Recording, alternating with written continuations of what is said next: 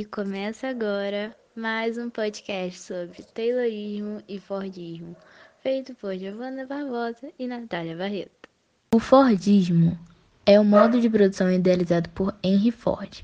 Se baseia nas linhas de montagem semiautomáticas para acelerar o processo até que o produto tenha seu término. O Fordismo tornou esses produtos acessíveis ao mercado consumidor em massa, reduzindo o custo de produção e barateou os artigos produzidos. Ele foi fundamental para a racionalização do produto e na fabricação de baixo custo de acumulação de capital. Mas também essa diminuição de preço veio acompanhada pela queda de qualidade dos produtos fabricados. Lembrando que isso tudo aconteceu na segunda revolução industrial. Esse modelo se espalhou pelo mundo e se consolidou no pós-guerra, garantindo os anos dourados de prosperidade aos países desenvolvidos. O padrão produtivo alcançou linhas de produção e principalmente siderúrgicos e têxteis. O Taylorismo, em meio à Revolução Industrial, período caracterizado pelo significativo desenvolvimento tecnológico vivido na Europa, que possibilitou a consolidação da indústria e do capitalismo a partir do século XVIII, surgiram algumas formas de organização e sistematização desse tipo de produção. Uma delas foi desenvolvida por Frederick Wilson Taylor ao final do século XIX e ficou conhecido como administração científica. As principais características desse modo de organização estão relacionadas com a maximização de produção atrelada ao máximo aproveitamento de mão de obra. É com o surgimento de é, gerência científica, o Taylorismo, como ficou conhecido, revolucionou a indústria, entretanto, foi ainda bastante criticado. O Taylorismo tem como papel principal premissar e elevar a produção industrial em menor tempo possível.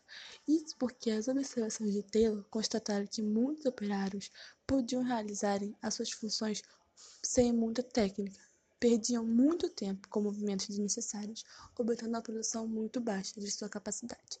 Portanto, era essencial aperfeiçoar o trabalho visadas aptidões de cada trabalhador.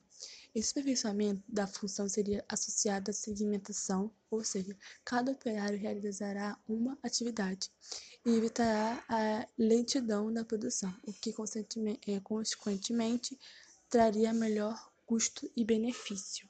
Era necessário então que os operários fossem instruídos quanto à função a ser realizada, buscando o melhor aprimoramento possível. Os treinamentos deveriam ser realizados segundo métodos científicos e atividades planejadas na medida em que fossem identificados os melhores perfis para cada função específica, promovendo uma padronização do trabalho, é maior controle da linha de produção.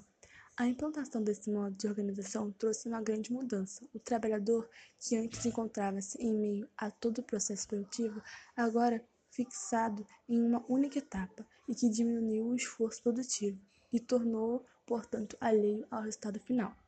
Outra observação feita por Taylor foi a de que a produtividade também está relacionada com o rendimento máximo do trabalhador, sendo assim, para que esse seja estimulado a produzir são necessárias algumas motivações, como melhoria dos salários, a redução da jornada de trabalho e descansos semanais remunerados e as bonificações conforme a produção.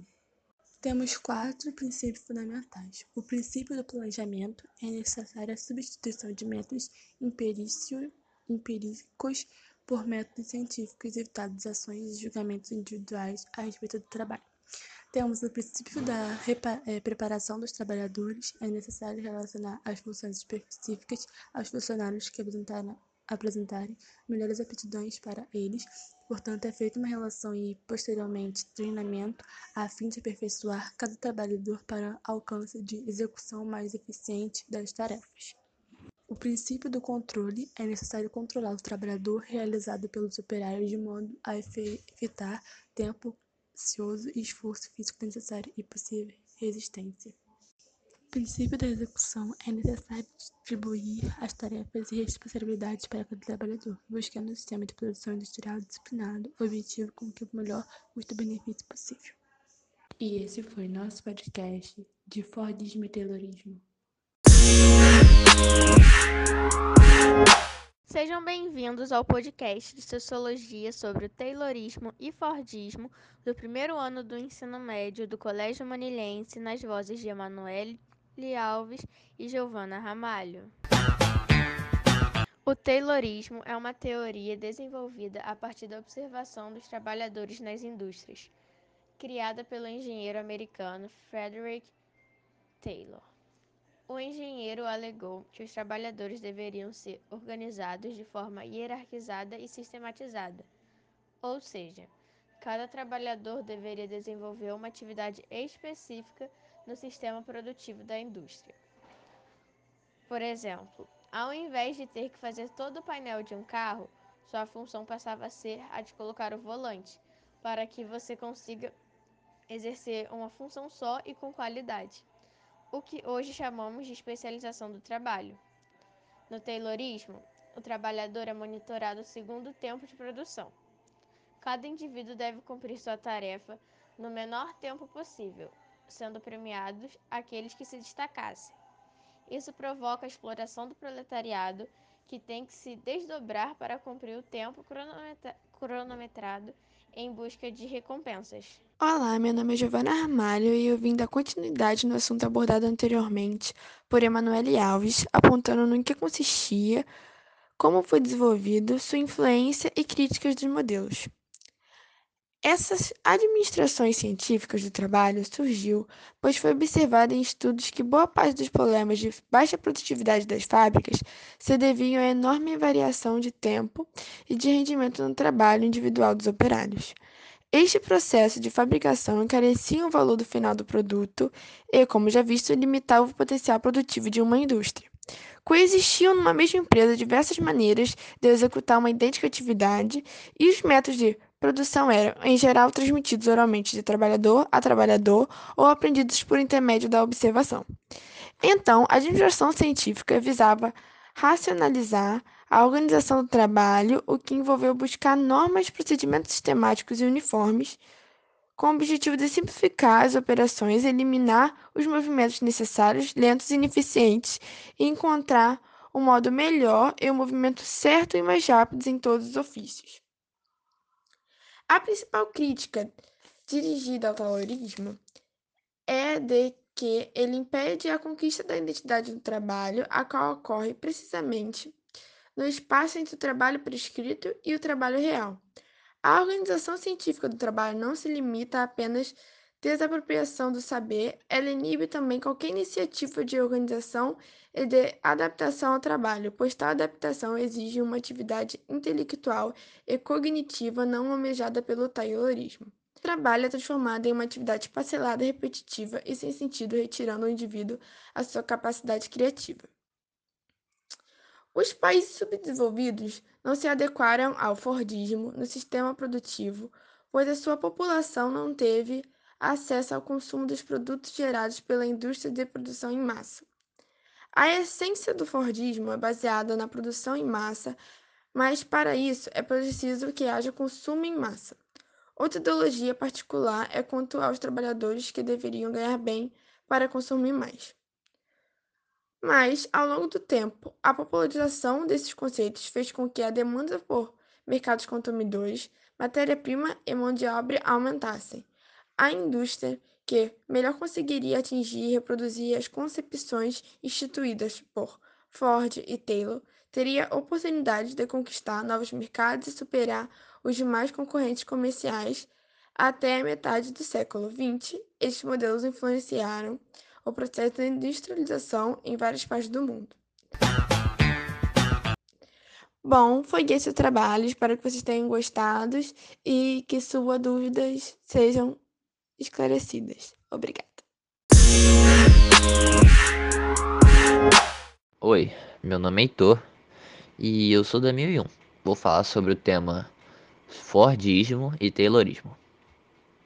No século XX, o desenvolvimento contínuo do sistema de produção deu origem a uma nova forma de organização do trabalho chamado de Fordismo, em uma referência ao estadunidense chamado Henry Ford.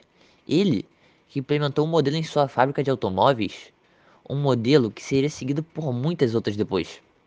Algumas seguem esse modelo até hoje, como as fábricas que utilizam de mão de obra baixa, de baixa qualificação e precisam guardar seus estoques. Esse modelo visava a diminuição do tempo de produção onde cada trabalhador saberia apenas uma etapa da produção, como a parafusar ou encaixar peças. Isso também diminuiria o tempo de ensino destinado a cada funcionário e também diminuiria o tempo que levaria para produzir um automóvel. Esse modelo pode ser visto como um pit stop em uma corrida de carros de Fórmula 1, onde cada membro da equipe faz sua tarefa no menor tempo possível. E essas mudanças introduzidas por Ford visavam a produção em série de um modelo de carro para consumo em massa e também em sua fábrica Ford estabeleceu uma jornada de trabalho de 8 horas por dia por 5 dólares por dia também que na época era muita coisa comparado a outras fábricas, pois significava uma renda e tempo de lazer para o trabalhador conseguir suprir todas as suas necessidades básicas e até conseguir adquirir um automóvel produzido na fábrica. Assim se iniciava uma era chamada de era do consumismo, pois havia a produção e o consumo em larga escala. Esse processo disseminou e atingiu quase todos os setores políticos da sociedade industriais na época. Já no final do século XIX, o também estadunidense Frederick Taylor, em seu livro, propunha a aplicação de princípios científicos na organização do trabalho, buscando maior racionalização do processo produtivo com as mudanças propostas por Taylor e introduzidas por Henry Ford em sua fábrica, as expressões Fordismo e Taylorismo passaram a ser usadas para identificar o mesmo processo, pois agora cada trabalhador só conhecia uma etapa de produção e também utilizava de uma esteira que passava por todos os funcionários, cada um fazendo sua etapa e passando para o próximo funcionário quando terminavam, colocando na esteira. Hoje em dia, esse método é utilizado em diversas das maiores empresas de produção de itens para consumo do mundo de comida a utensílios domésticos tecnológicos. E isso causou aumento da, da, o aumento da produtividade com o uso mais racional possível das horas trabalhadas, por meio do controle das atividades dos trabalhadores, da divisão e do parcelamento das tarefas, da mecanização de parte das atividades da introdução da linha de montagem e de um sistema de recompensas e punições conforme o comportamento dos operários no interior das fábricas. Em razão dessas medidas, foi criado um setor de especialistas na administração da empresa. A hierarquia é a hierarquia, bem como a impessoalidade das normas, foi introduzida no processo produtivo, sempre comandado por administradores bem treinados para isso.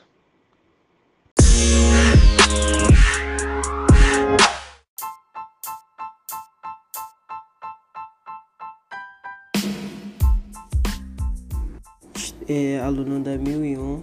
Estou aqui para apresentar o meu podcast, meu trabalho, cujo o meu tema é Taylorismo e Fordismo. Iria começar por Taylorismo. O Taylorismo é uma teoria administrativa criada pelo americano Frederick Taylor e cujo objetivo principal é racionalizar o trabalho, assim aumentar a produtividade. O Taylorismo visava alcançar a fragmentação máxima do trabalho de forma a minimizar os movimentos e, tarefas super, superfluas, bom como o tempo de aprendizado. Taylor dividiu a execução do trabalho em movimentos individuais, analisou-os para determinar quais eram essenciais e cronometrava os funcionários realizando suas funções.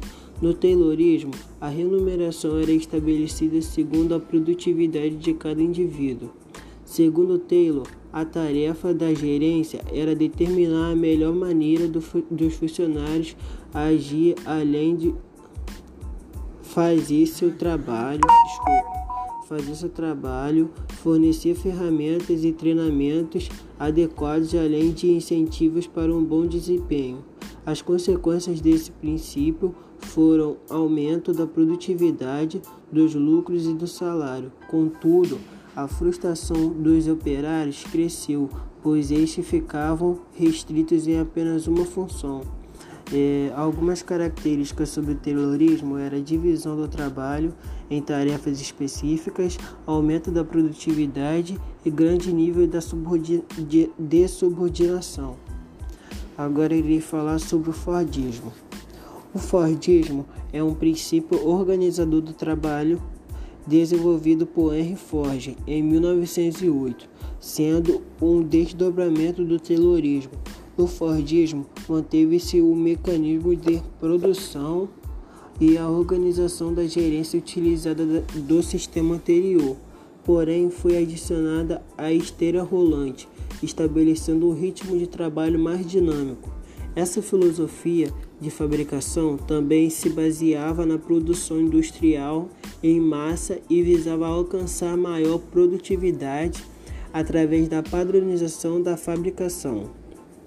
Este objetivo era alcançado através da divisão do trabalho em tarefas menores, onde cada funcionário é responsável por uma etapa. A, minim a minimização de custos e aumento da produtividade fazem com que os preços dos produtos caiam, porém, esse método, esse método acaba por desqualificar os funcionários. Henry Ford foi o primeiro a entender que seus operários eram também consumidores dos seus produtos e por isso limitou o expediente às 8 horas diárias e aumentou o salário de seus funcionários. Algumas características também é, de produção sobre o Fordismo era a padronização dos produtos, produção em grande escala, uso de linhas de montagem, divisão do trabalho em, e divisão de traba do trabalho em pequenas tarefas.